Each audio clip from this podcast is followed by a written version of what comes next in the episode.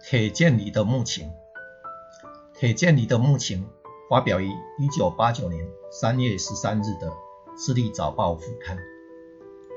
故事的内容延续简达桃被关入原高沙铁工厂改造的保密局监狱后，经过差不多半年的时间，他也慢慢的习惯过着这种被虐待、被欺凌囚犯的生活。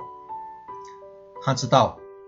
只要他像一只任人宰割的牲畜，乖顺而不反抗，不思不想，那就什么麻烦都没有。之前他刚入狱的时候，整天渴望重新获得自由，他痛恨自己生长于这伤心之地，无辜受到法西斯的凌辱，内心始终有一把熊熊燃烧的反抗之火，从没有停息。因此，他整天计划的是有朝一日重获自由。他要如何地发挥潜力，联络所有愿意为台湾牺牲的同伴，展开一场轰轰烈烈的、雄壮的反抗运动，以摧毁法西斯的统治体制。秋天过去了，冬天接着而来，台北的天空阴雨绵绵。寒气袭人，现在他已经没有半年前的那种轩昂意志了。他整天枯坐在囚房里的前面，两只手抓着牢门的木条，眼睛望向走廊上的一方窗，只是渴望看到天气放晴，灿烂的阳光透进来，让他身子砥砺在这阳光中。使他打从心底深处获得一丝丝的温暖。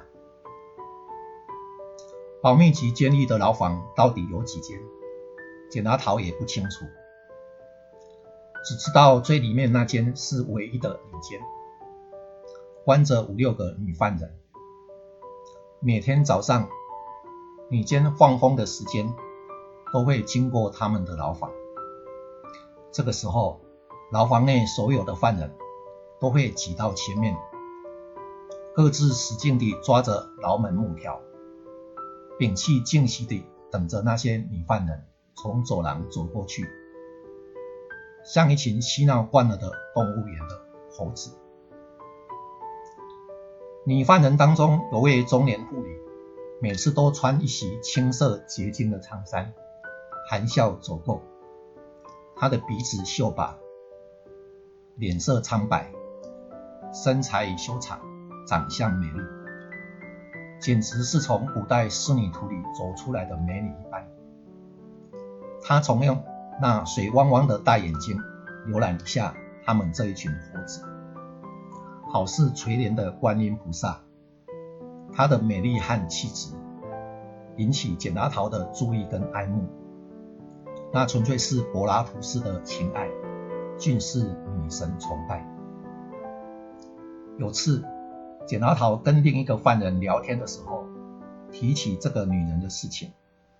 这时，他才知道，原来女犯人就是被蒋介石以匪谍案判死刑的台湾省三民主义青年团团长陆军中将李友邦的妻子燕秀芳。